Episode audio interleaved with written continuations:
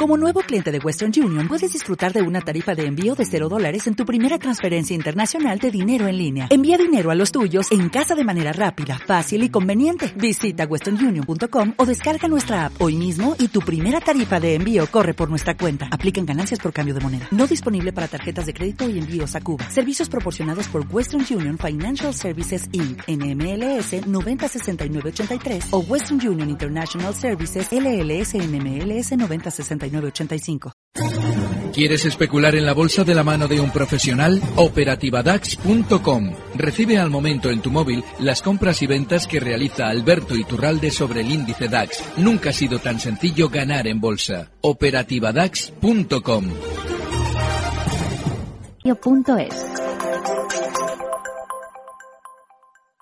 Mercado Abierto con Rocío Arbiza.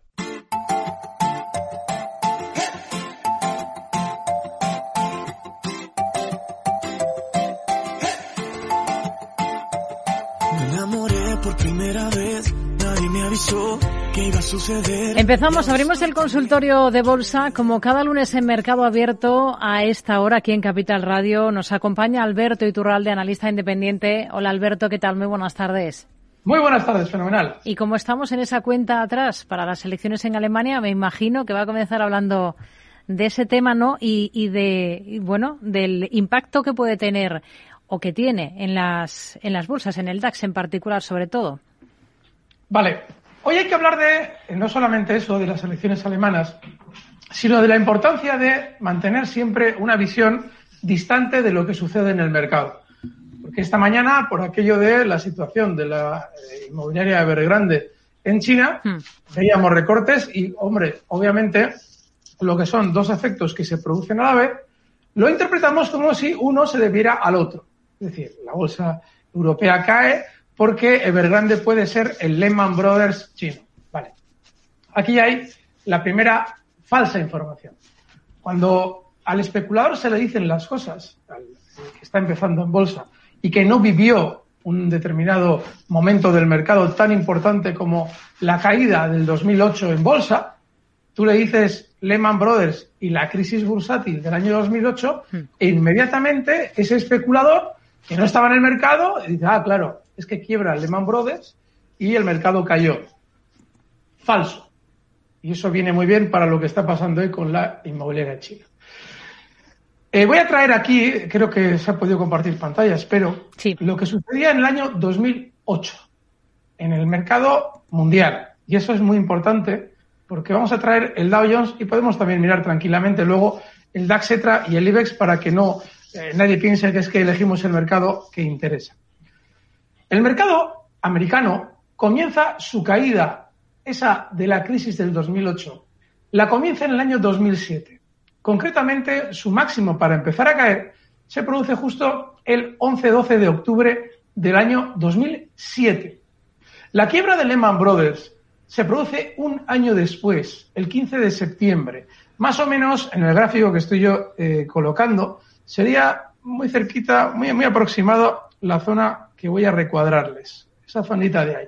Eso significa que antes de la quiebra de Lehman Brothers, el mercado ya había recortado ni más ni menos en un año que un 22%. Claro, alguien dirá, hombre, 22% está bien, pero hombre, no es mucho, es mucho.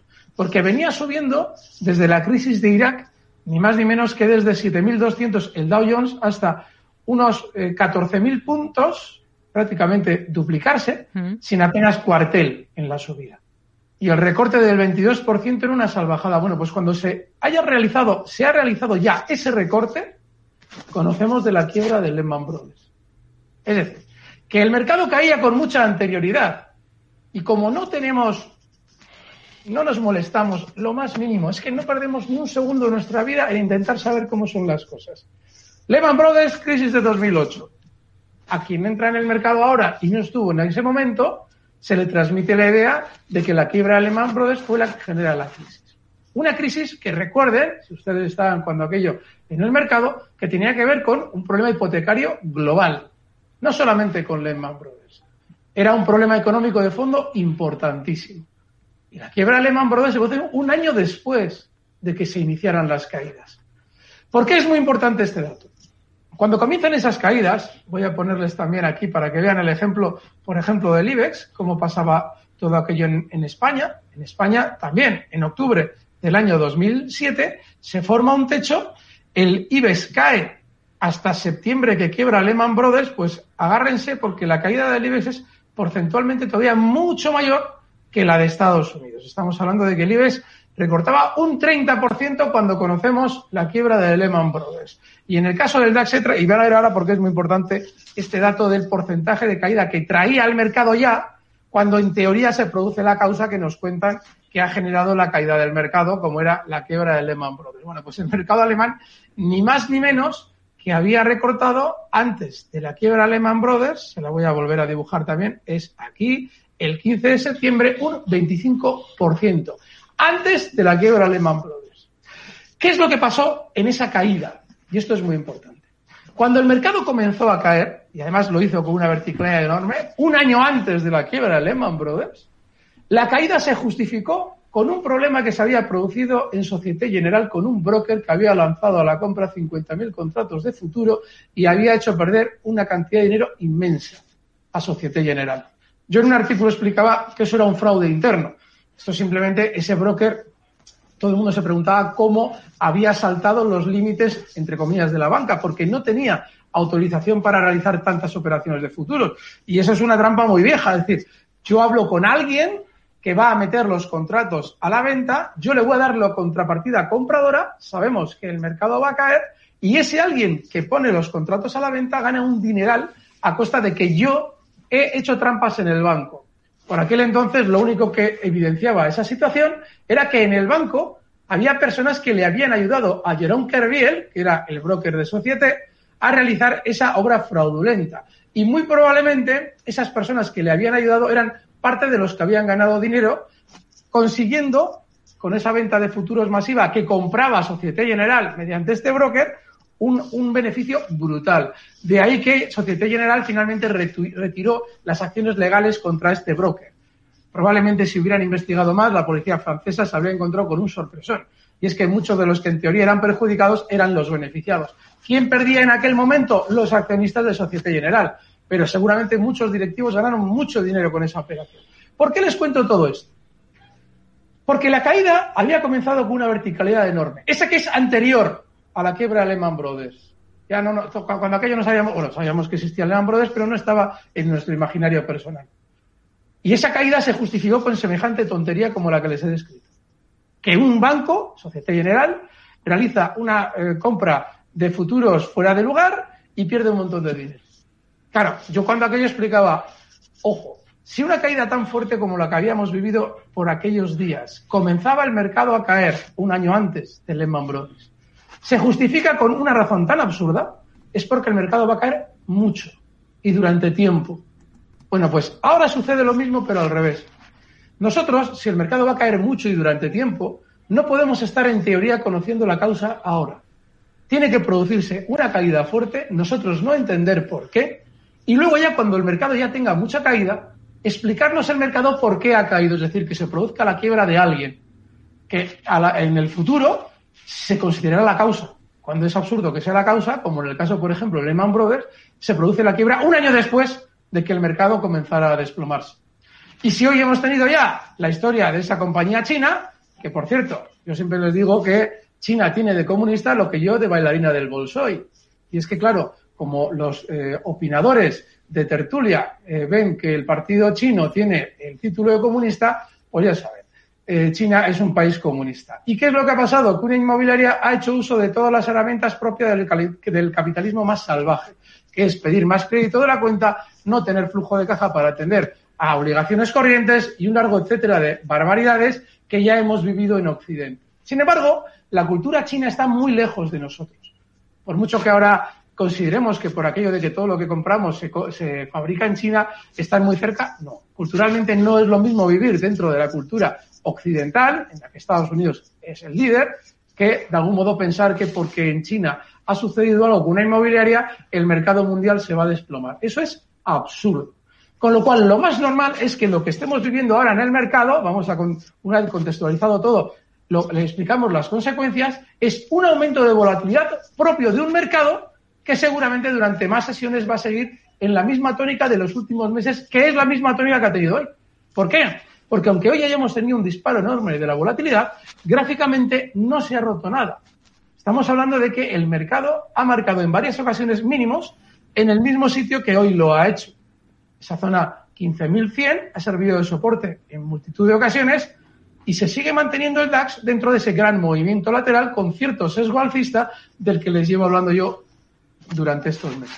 Con lo cual, sí que hay un dato nuevo, pero no es la quiebra de ninguna inmobiliaria china, si es que se produce finalmente la quiebra. Que, por cierto, al gobierno chino le viene de maravilla lo que está pasando con esta inmobiliaria, porque hace unos meses vimos como a Jack Ma, al de Alibaba, eh, se le retenía, eh, eh, bueno, se hablaba de que estaba retenido por el ejército, lo que fuera por aquellas declaraciones que había realizado solicitando o pidiendo más libertad a la hora de tener posibilidad de acceso a, las, a, los privilegios financieros. Bueno, pues si eh, esta inmobiliaria grande finalmente tiene problemas, al gobierno chino le viene de maravilla para justificar por qué toma medidas contra quienes se enfrentan contra el gobierno por su política financiera. Entonces, ¿qué es lo que ocurre? Que no tenemos más que un aumento de volatilidad en el mercado.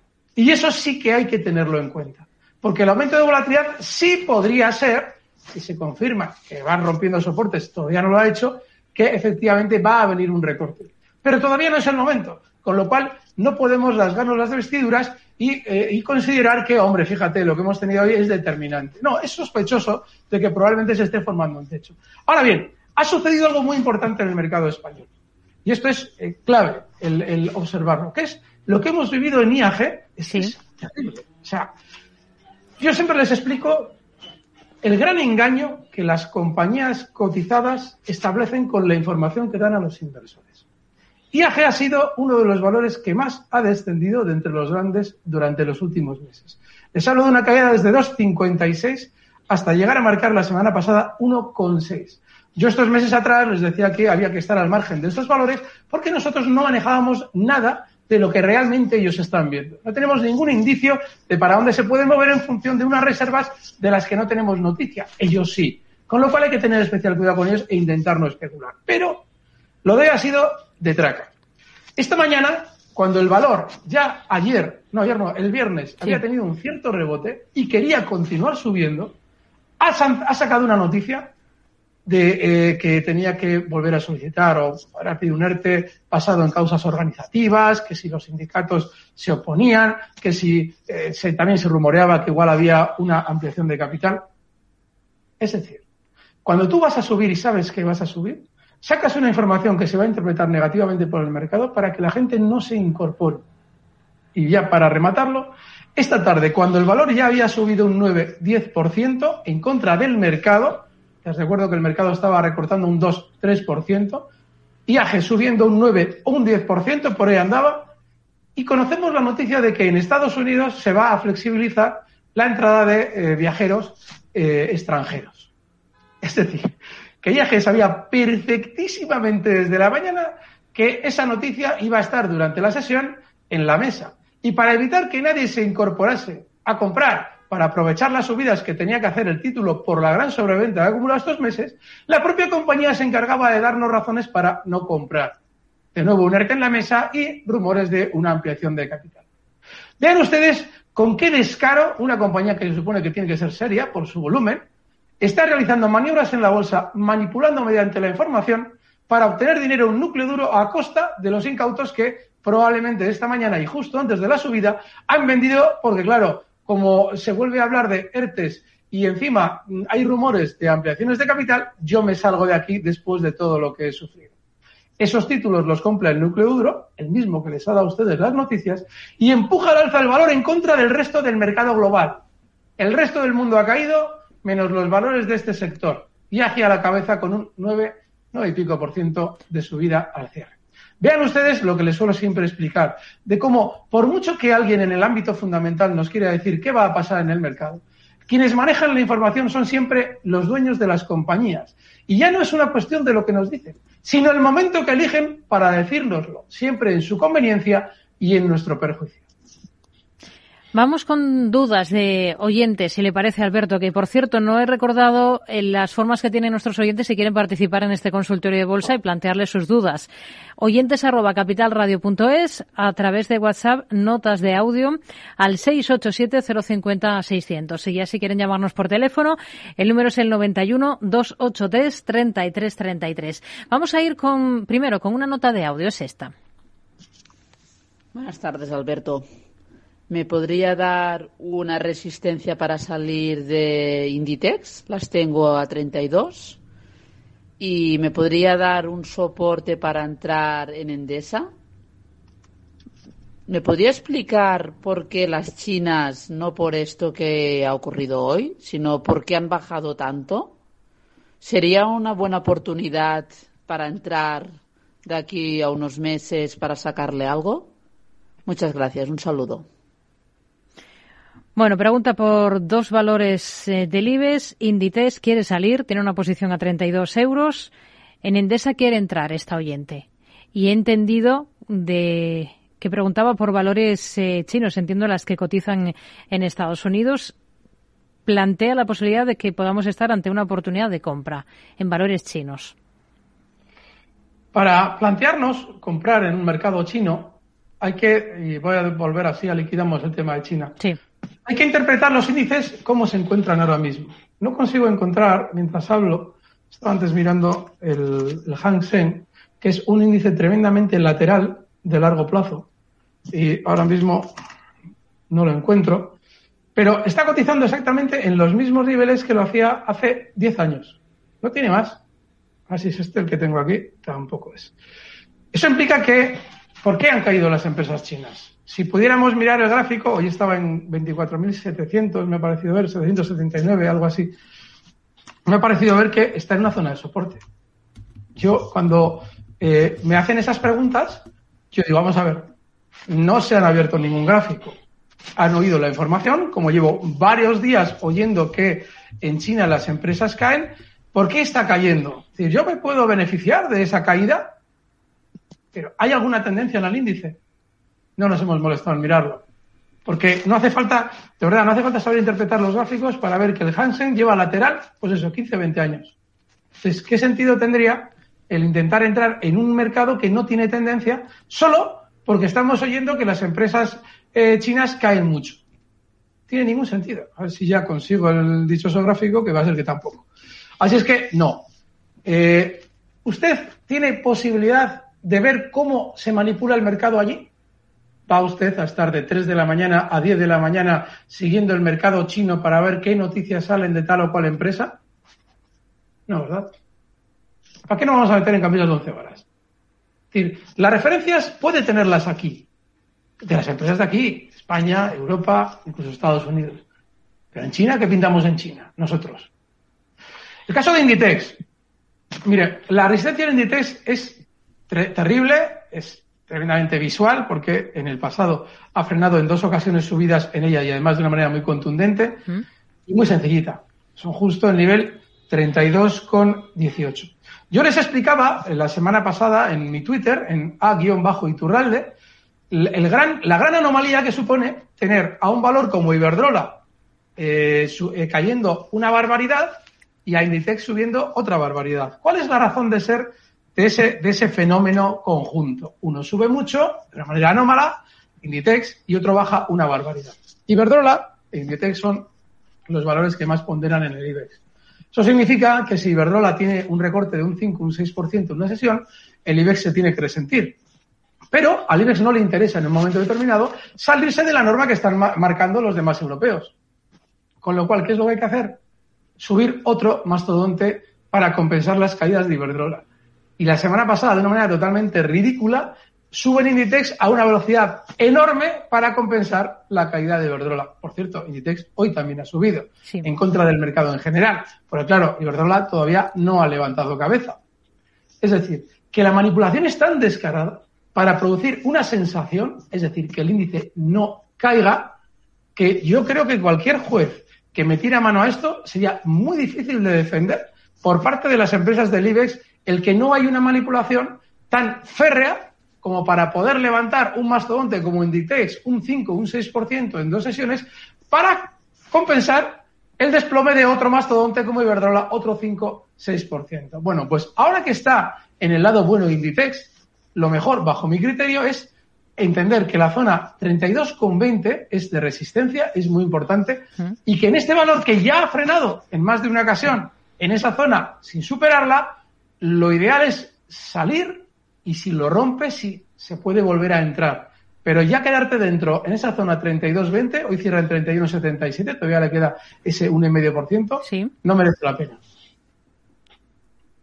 ¿Y Endesa? Vale, voy a mirar en Endesa.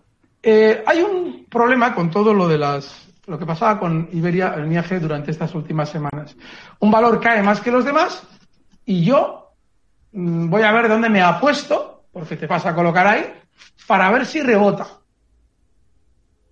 Yo explicaba la semana pasada cuál es el guion que hay que seguir con compañías que se están desplomando. Y ponía el ejemplo de Enagas. No sabemos hasta dónde las quieren tirar a la baja. Lo que sí sabemos es lo siguiente. En un momento determinado dejarán de recortar. Se empezarán a mover mucho más laterales. Solamente hemos tenido una sesión de movimiento lateral, todavía es poco. Comenzarán a rebotar sin que nosotros entendamos por qué. Y cuando ya hayan subido, nos dirán que las medidas del gobierno ya no van a ser tanto. Obviamente, necesitan puestos los políticos para cuando terminen su carrera política. Así es que, obviamente, no van a hacer daño a quienes les van a emplear a costa de los perjuicios que esos políticos les generan a ustedes dando prebendas a las eléctricas. Con lo cual, ahora hay que estar al margen. El apostarse usted en un nivel, venga, yo a pecho muralla, me coloco aquí y si llega compro. Vale, 15,50 en Endesa. Está en 18,1, le queda mucho y probablemente ni llegue. Pero bueno, si llega a esa zona 15,50 seguramente va a rebotar el valor. Hmm. Metrobacesa, para responder a Andoni, que nos pregunta también por el IBEX, pero ya, ya ha dado esa explicación inicial, Alberto. Así que vamos con la compañía. Nos dice que tiene acciones compradas de Metrobacesa en 7 euros para un objetivo a medio plazo que se ha planteado en 9,60. ¿Quiere saber qué le parece? Mal. Mira, eh, hemos explicado estos meses atrás, cuando ya la banca había despuntado y además con mucha fuerza, que normalmente tanto el sector inmobiliario, todo lo que tiene que ver con inmobiliario, incluso también construcción un poco de lado, eh, pero seguros, todo ese tipo de cosas que tienen que ver con las finanzas, pero de lateral, son las que siguen al sector bancario. Tiene su lógica. El sector bancario es mucho más grande. Si tú hicieras al revés, es decir, primero subes eh, las inmobiliarias, todo el mundo estaría avisado de que van a subir los bancos. Con lo cual ahí es donde se podría hacer el dinero y perdería el dinero el núcleo duro de los bancos. Por eso los bancos tienen que subir antes de las inmobiliarias. Lo que la gente no sabe es lo que yo les he explicado a ustedes. Que históricamente en España, después de la banca, va la inmobiliaria. Además, después. No van a la vez. Después. Con lo cual, si se conocen la jugada, que ya ven lo bien que ha salido con Merlín, Mafri y algunas más, ganan dinero y con bastante probabilidad. ¿Qué pasa ahora con Metrobacesa y con muchas del sector? Han ralentizado ya la subida. Y además, gráficamente, tiene muchísimos problemas. Este valor está ahora mismo cotizando en 7,44, tiene muchísimos problemas en 8,20. Si es que llega, ¿eh? Porque si se fijan, ya mmm, la, la, resistencia en la que ha frenado la subida durante los últimos meses ya es una zona que en el pasado fue soporte. Con lo cual, si ya en el primer punto de soporte, que ahora es resistencia, ha frenado, significa que el valor muy fuerte no está. Ya te está dando suficientes indicios. Pero es que después de eso, antes de tus 960, estamos hablando de que zonas de 820 tiene mucha pelea, tiene otra resistencia importante y otra súper fuerte en 9,05. ¿Que puede llegar a 960? Puede llegar a 960. Que no tiene ni pies de cabeza a quedarse dentro para comprobarlo también. ¿Por qué? Porque ya es un valor sin tendencia, no tiene velocidad al alfa y lo normal es que te aburra si es que lo quiere hacer. Ha respetado unos mínimos que eh, lo mantenían eh, en las caídas durante los últimos meses. De hecho, su gráfico es tremendamente revelador en cuanto a lo pequeño que era el movimiento lateral, era tremendamente estrecho. Lo voy a intentar marcar aquí, a ver si se ve. Muy, muy estrechito. Y esos mínimos de ese movimiento lateral, que es justo en la zona 188, han aguantado. Hoy ha cerrado en 188,95. Vale. Es muy importante eh, que el valor siga por encima de esos mínimos, con lo cual si nuestro oyente quiere comprar, tiene su lógica porque lo estaría haciendo cerca del soporte, pero por debajo hay que salir y además sí o sí. ¿Por qué? Porque el último movimiento justo antes del recorte de hoy ha sido de generar una posible trampa alcista, es decir, rompo al alza y voy a subir mucho, cuando en realidad, en lugar de terminar de romper al alza y subir mucho, se gira justo en el mismo día en el que amagaba esa ruptura al alza. Es decir, que podría haber sido una trampa enorme en la que ha generado muchas compras de los especuladores, han vendido desde dentro títulos con esa trampa y ahora quizás lo quieren empujar más a la baja. Con lo cual, tiene sentido que tú compres, pero no tiene ningún sentido que si el valor cierra por debajo de 100, 188, ese es el número más redondo, pero 187,5, tú te quedes dentro, no tiene ningún sentido. Hmm. Vamos con más dudas, vamos con más cuestiones, por ejemplo, con este mensaje, con esta nota de audio. Hola, buenas tardes. Me gustaría que me analizara el analista los valores de Adidas y Ryanair. Gracias, un saludo. No sé si es para entrar o ya tiene posiciones esta oyente. En todo caso, ¿qué le puede decir de Adidas, que me imagino que es el que tiene más localizable? Sí. Bueno, a ver, Adidas en su último movimiento alcista desde la crisis del coronavirus ha tenido fuertes vaivenes, eh, recortes dentro de ese movimiento alcista. Además, muy fuertes. Ahora probablemente está haciendo uno con la misma naturaleza, es decir, cierto recorte para probablemente en un tiempo volver a rebotar, pero ese recorte tiene un poco de veneno. Esto es lo que hemos comentado días atrás con motivo, además creo que era la misma oyente la que preguntaba. Y es que el valor ya se colocó en zona de máximos cuando teníamos toda esa temporada de Olimpiadas y toda esta historia, yo les explicaba por qué antes de llegar a máximos lo más probable es que Adidas lo hiciera. Y así lo hizo. Se llegó a colocar, los máximos anteriores estaban en 315 y llegó a marcar en zonas de 336. Claro, eso genera gran cantidad de compras. Y si lo, lo, lo que hace justo el valor cuando ha realizado ese movimiento alcista es recortar como lo ha hecho, es un valor en el que no hay que estar. Porque ahí pasa lo mismo que hemos explicado ahora con Capgemini. Podría haber hecho una trampa de mercado, usted se queda dentro porque, eh, hombre, pues fíjate, las Olimpiadas y tal, que ya llegó a un objetivo que le dimos, nos salimos, nos quedamos dentro y 280 desde 336 hasta 280, mientras el resto del mercado alemán ha funcionado bien. Ese es un, ese es un dato que muchas veces hay que tener en cuenta. Cuando estamos en un valor que es importante en un mercado concreto, como es Adidas en el alemán, ¿qué está haciendo su mercado con respecto a lo que está haciendo el valor? El mercado estaba subiendo. Hoy hemos tenido un susto, pero el mercado alemán ha estado muy bien durante estos últimos meses. ¿Por qué Adidas, una vez que marca esa zona de máximo, se gira a la baja y recorta? Eso es un indicio claro de que no hay que estar en un precio. Así es que, hombre, no lo sé. Digo porque creo que nos has preguntado varias veces por ella. Yo sigo pensando lo mismo. A ver, Ryanair. No, no, es que, a ver. R-Y-A. R-Y-A, pero necesito el mercado. A ver, Ryanair Holdings en el Nasdaq igual. Vamos a ver. 113.75, Rocío. Eh, yo es que lo tengo en la bolsa irlandesa. Mm. A 16,93 euros. Vale. Eh, en el Nasdaq está cotizando en 113,75 dólares. Eh, pues sí.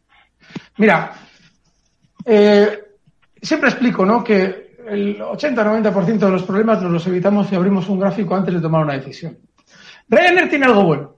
Tiene un sector tremendamente afectado por una crisis, la crisis del coronavirus, y dentro de lo que es el sector de líneas aéreas, gráficamente es de los que menos está castigado, porque está muy cerca incluso de los mínimos del año 2018, perdón, de los máximos del año 2018, está por encima de los máximos que marcaba justo antes del coronavirus, que están en zonas de 95 dólares, ¿Mm? y ahora está en 113,82. Está bien, pero vamos a ver, ¿para qué te vas a meter tú en un valor que aunque esté bien con respecto a tu sector, está muy lateral? es que lleva lateral este valor meses. O sea, no tiene pies ni cabeza. O sea, es de esos valores que dices, joder, ¿qué, qué, qué, gratis me sale el quitarme de complicaciones? Ryanair, precisamente por eso, no tiene que estar. Pero no porque esté mal, ¿eh? Es porque no está.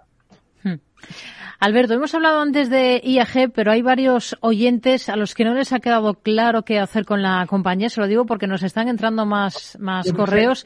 Por ejemplo, el caso de David, concreto, que nos dice que entró la semana pasada a 1,61,5 con el 50% de lo que quería invertir en la compañía porque consideraba que estaba en zona de soporte y ante la posibilidad del rebote para no ver los toros desde la barrera. Y ahora, pues claro, se ha visto sorprendido por la magnitud de este rebote y la pregunta es si ve adecuado vender ya. Pero vamos a ver, si yo estoy diciendo desde hace meses que no hay que especular en este valor, por, precisamente por las mismas razones que he explicado eh, a lo largo de todos los consultorios, cada vez que nos preguntaban por él, ¿qué estrategia te voy a dar? Estos tipos de situaciones se suelen resolver siempre igual.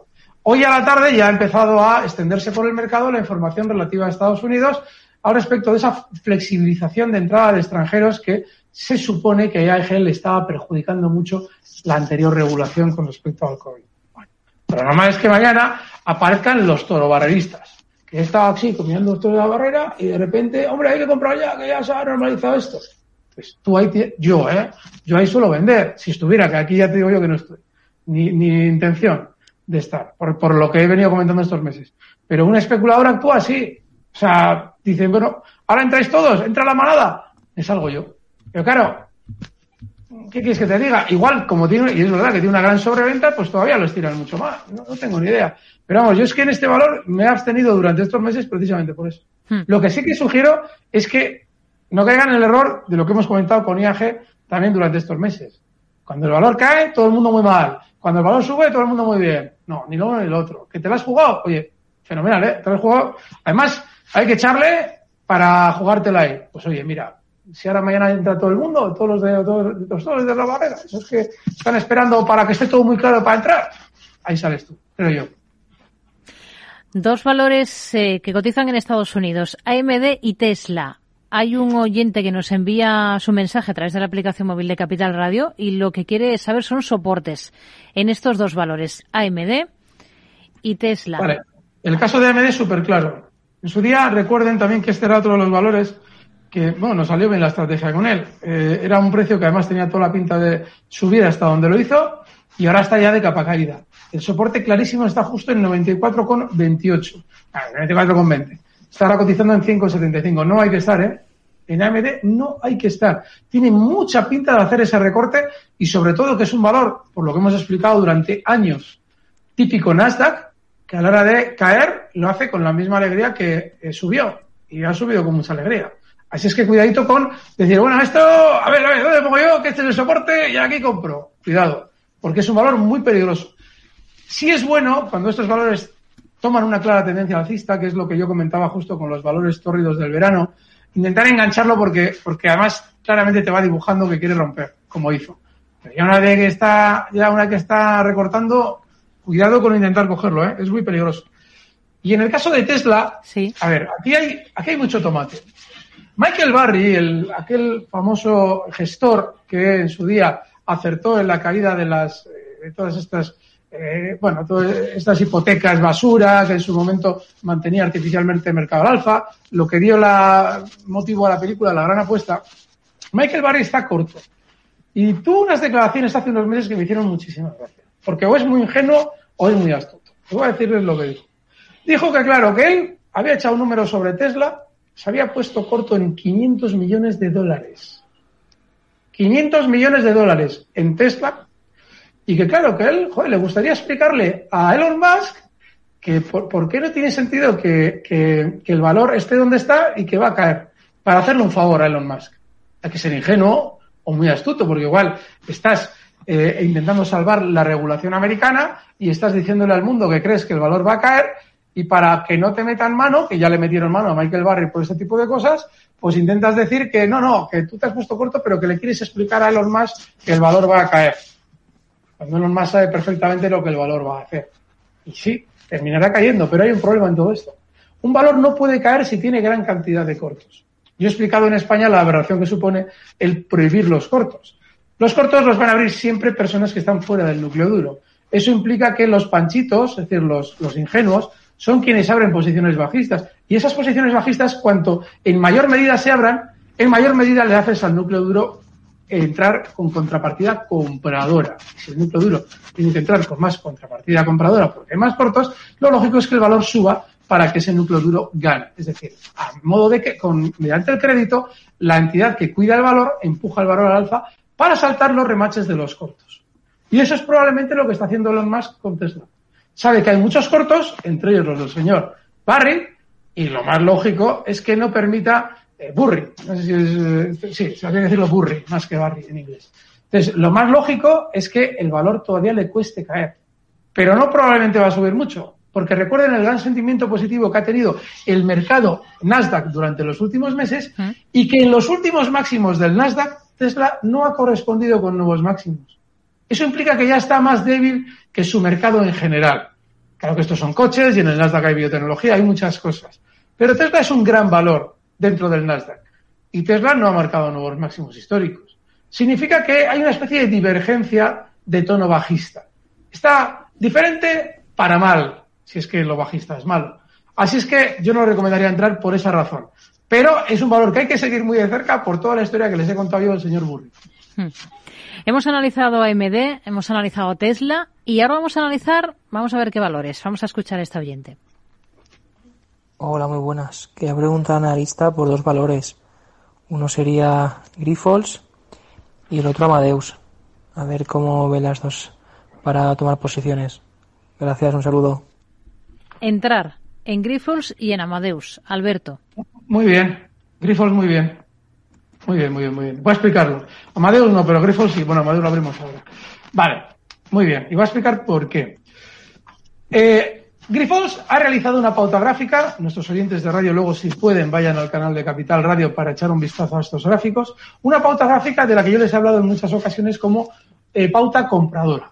Y es, después de un movimiento lateral de meses, mientras el mercado más o menos hacía cosas, que si al BBV lo meten en los stocks, que si tal, cosillas, Grifols no hacía nada. Aburrir a las ovejas. Y sin embargo, después de ese movimiento lateral, todo se desarrolla de la siguiente manera. La semana pasada, el viernes, se coloca rápidamente por debajo del movimiento lateral. Les coloco justo el soporte ahí en el gráfico para que vean justo cómo se coloca por debajo, además holgadamente por debajo. ¿Qué genera eso? Pánico. Pánico vendedor. Además, puntual. Es un valor muy volátil, Grifols. O sea, es un valor además muy nervioso. Y hay mucho ludópata pendiente de él. Los valores especialmente volátiles llaman a los ludópatas para ver si pueden tradear con ese valor. Bueno, pues nada más hacer esa trampa bajista, además muy clara, el valor se dispara al alza ese mismo viernes pasado para hoy continuar en un buen tono mientras el resto del mercado caía. Grifols, bajo mi criterio, es una compra muy clara. No significa que el valor vaya a subir, yo creo que va a subir, ¿eh? pero no significa que el valor vaya a subir sí o sí. Significa que a la hora tú de especular en el mercado en el lado alcista, tienes que buscar este tipo de pautas. Una pauta en la que han sacado por pánico a todos los especuladores después de tenerles aburrido durante meses y que ahora hacen un si te he visto no me acuerdo. Es decir, hasta luego, es decir, yo voy para arriba, tú has vendido porque te has acongojado con la caída del viernes y a partir de ahora me voy sin ti al alza. Así es que lo más normal es que con la velocidad que hicieron esa trampa todavía tenga recorrido alcista. Y ese recorrido alcista muy probablemente va a ser hasta niveles de 22,75. Está en 22,20, 22,75 eh, igual un poquito más. Es decir, muy bien nuestro oyente por eh, preguntarnos por este valor porque yo no lo había visto, pero ahora que lo veo está fenomenal. Hmm. Y Amadeus, Amadeus, que hoy no lo he mirado, pero ya me da la cosa de que ha sido de las que más ha subido. La de, hmm. La de IAG ha hecho lo mismo que los demás del sector.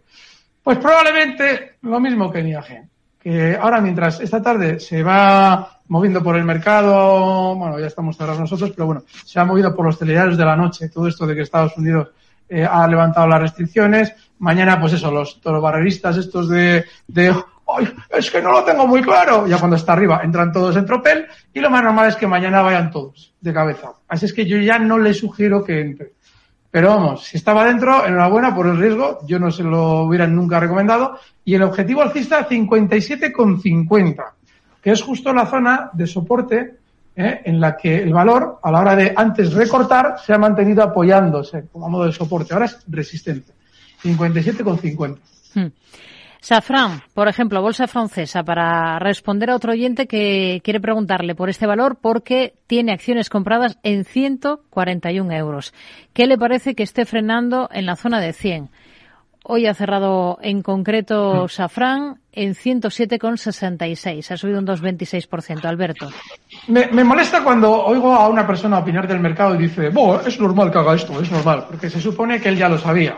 Y eso normalmente lo que denota es que el individuo no tiene ni pajolera idea, pero no lo quiere admitir. Sin embargo, lo que dice nuestro oyente me saca a mí un, es normal que esté parando ahí. Porque si se fijan en el gráfico, claramente, y nuestro oyente lo ha visto fenomenal, el valor ha frenado en una zona en la que el pasado lo ha retenido muchísimo, pero muchísimo. Fíjense cómo esos 104 euros han retenido no solamente a la hora de caer, sino también a la hora de rebotar, ¿vale? Y a la hora de volver a caer, lo ha retenido también, como lo ha hecho esta vez. Bien, si tú ya has aguantado una caída desde 140, ni más ni menos, estamos hablando de que compraste ayer que el coronavirus, te has echado un buen amigo, y lo siento porque yo de este he hablado muy bien en el pasado, pero a todo hay que colocar un stop. Bueno, pues ahora te sale a cuenta quizás, o bajo mi criterio, esperar más rebote hasta zonas de 115, ¿vale? En principio 115.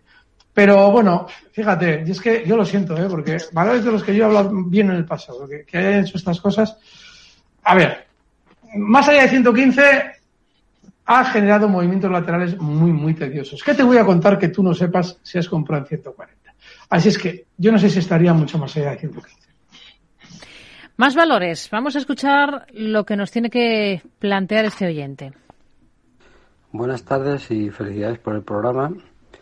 Quisiera consultar, según está hoy el día, qué eh, opinión tiene sobre BBVA y sobre BioNTech del Nasdaq. Un saludo.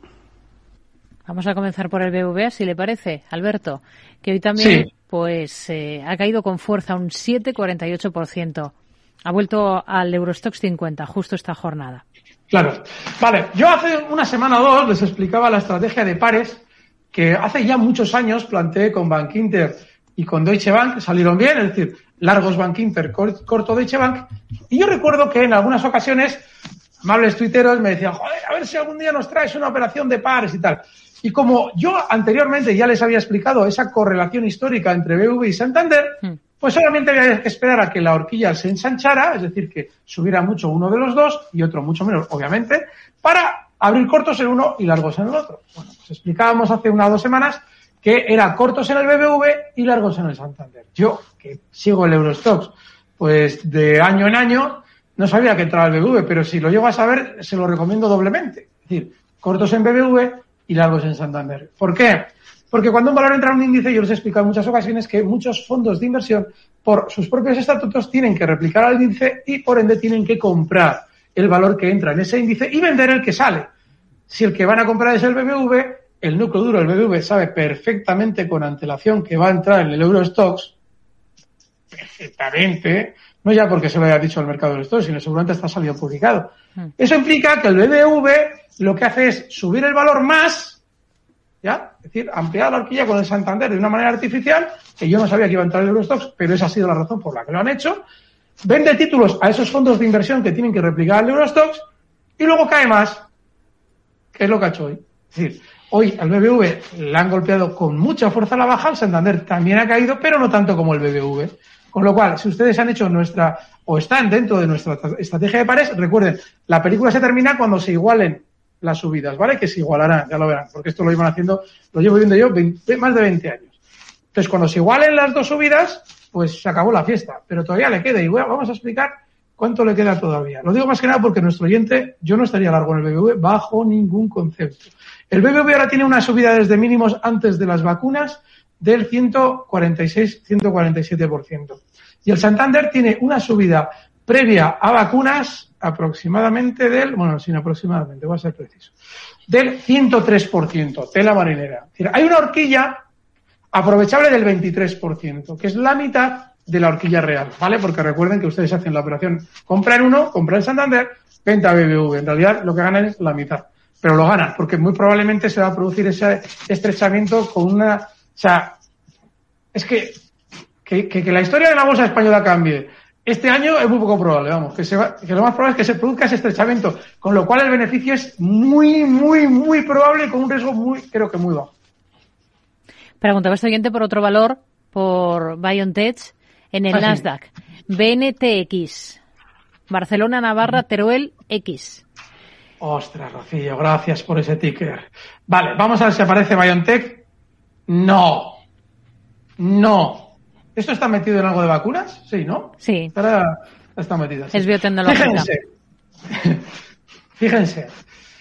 Marca unos máximos hace un mes. En agosto a mediados marca máximos de una subida además meteórica, por eso he preguntado lo de las vacunas, porque todas las, las vacunas han estado con estas subidas.